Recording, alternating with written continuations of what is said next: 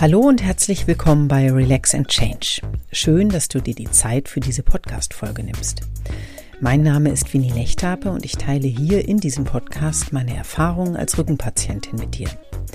Und gleichzeitig will ich dir Mut machen und dich inspirieren, mehr in die Eigenverantwortung in der Krankheit zu gehen und wichtige Veränderungen auch umzusetzen. Ich hoffe, das gelingt mir.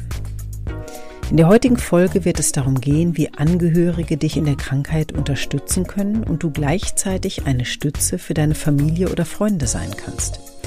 Denn häufig vergessen wir, dass es Familienmitglieder in der eigenen Krankheit sehr schwer haben und die Zeit zur absoluten Belastungsprobe in der Beziehung zueinander werden kann. Wie wir achtsamer auch in dieser schweren Zeit miteinander umgehen können, erfährst du in dieser Folge. Viel Freude dabei. Es geht los.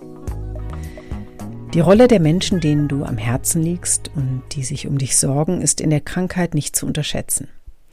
Auch wenn es in unserem Kulturkreis eher üblich ist, Schmerzen auszuhalten und Krankheit alleine durchzustehen, brauchen wir andere Menschen, die uns beistehen und Mut zusprechen.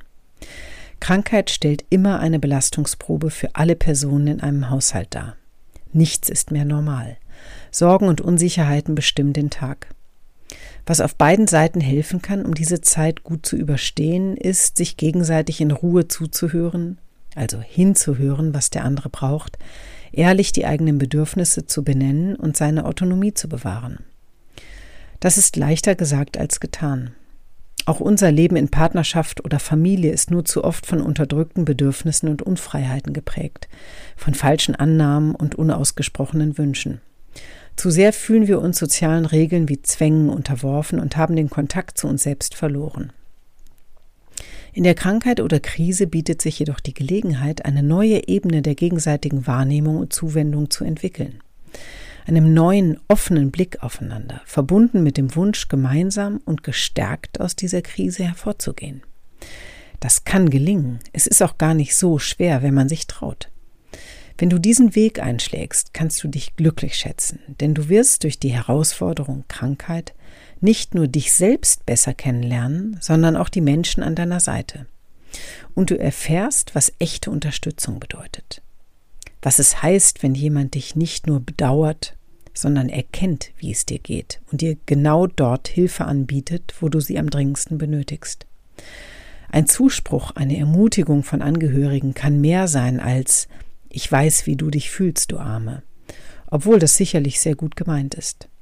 Eine solche Aussage kann einen Patienten aber auch in die Einsamkeit der Krankheit entlassen, wenn man sich nicht wirklich verstanden fühlt.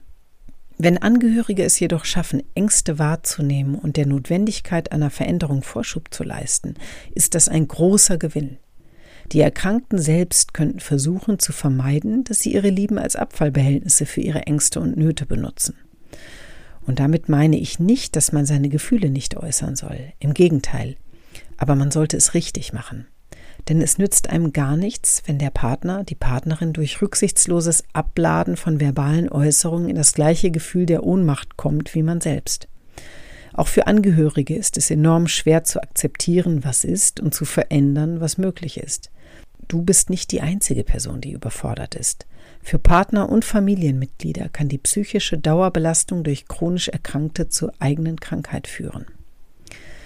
Seid ihr dessen bewusst und helft euch gegenseitig. Ich habe in meinen Krankheitsphasen viel Zuspruch und Unterstützung erlebt, aber durchaus auch Rückzug aus Unsicherheit.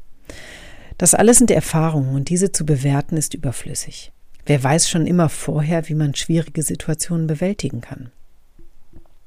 So wichtig es ist, an sich zu glauben und daran, dass man wieder gesund wird, so gut tut es, wenn ein nahestehender Mensch einen gleichermaßen ermutigt. Man spürt, ob diese Ermutigung einem festen Glauben entspringt oder nicht. Ist es so, fühlt es sich sehr verbindend und unglaublich gut an. Dieser Zuspruch, diese wichtige Ermutigung von außen gräbt sich ins Gedächtnis ein und man kann auch später davon noch profitieren. So viel Energie steckt in ihr. Wenn du auf dein Leben zurückblickst, hast du vielleicht jemanden im Kopf, der an dich geglaubt hat, als du noch weit davon entfernt warst, ein konkretes Bild von deiner eigenen Zukunft zu haben. Dieses Bild der anderen Person war so klar gezeichnet, dass du es nicht vergessen hast. Und vielleicht hat es sich ja sogar erfüllt, weil es zu deinem eigenen Glaubensbild wurde. Ermutigung ist ungeheuer wichtig, wenn das Leben völlig auf dem Kopf steht und alles nicht mehr so ist wie vorher. Angehörige bewirken wahre Wunder damit und stärken sich selbst, weil sie positive Energie wie einen erfrischenden Sommerregen versprühen, Veränderungen anstoßen und Dankbarkeit auslösen. Unterstützung in Form von Aufgaben, die einem eine Partnerin, ein Partner abnehmen kann, hilft, den Druck wegzunehmen, etwas in der Krankheit unbedingt schaffen zu müssen. Denn es dauert, bis einem klar wird, dass man gar nicht muss, dass man nur durch eigene oder andere Ansprüche dazu verleitet wird, ständig irgendwas leisten oder schaffen zu müssen.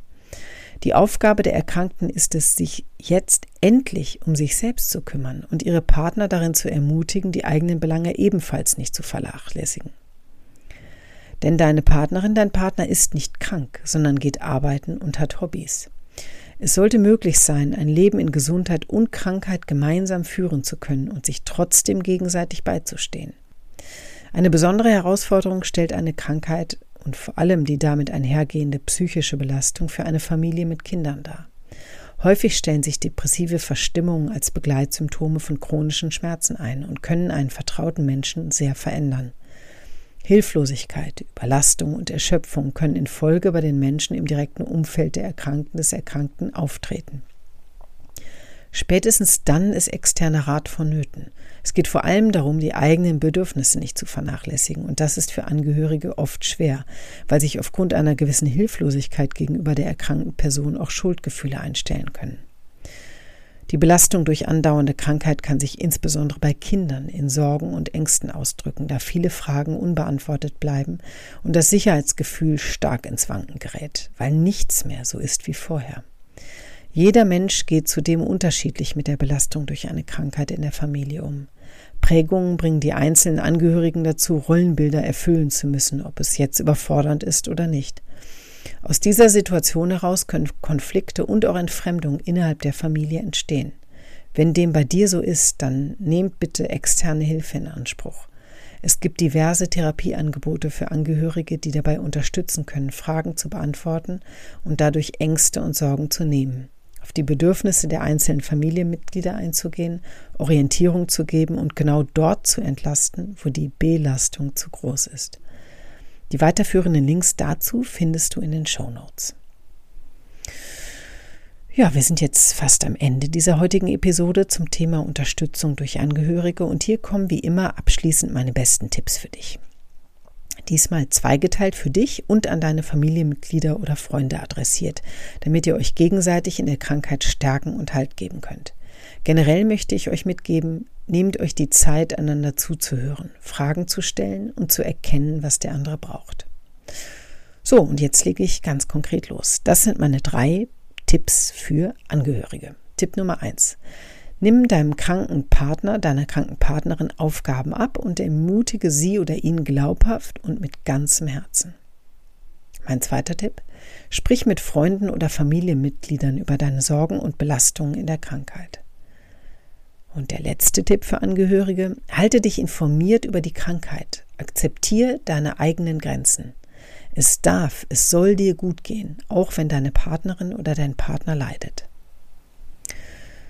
Und meine drei besten Tipps für Patienten. Begrenzt deine Partnerin, deinen Partner nicht in gewohnten Freiheiten, weil du krank zu Hause bist. Benutzt deine Angehörigen nicht als Abfallbehälter deiner Sorgen und Nöte. Tipp Nummer zwei. Und Tipp Nummer drei, nimm dankbar die Liebe und Unterstützung an, die dir durch deine Angehörigen und übrigens auch durch Haustiere entgegengebracht werden. Du hast sie verdient und sie gibt dir viel Kraft in der Krankheit. Ja, das war es wieder für heute. Ich hoffe, dir hat diese Folge gefallen und sie kann dir vielleicht etwas helfen. Das würde mich freuen.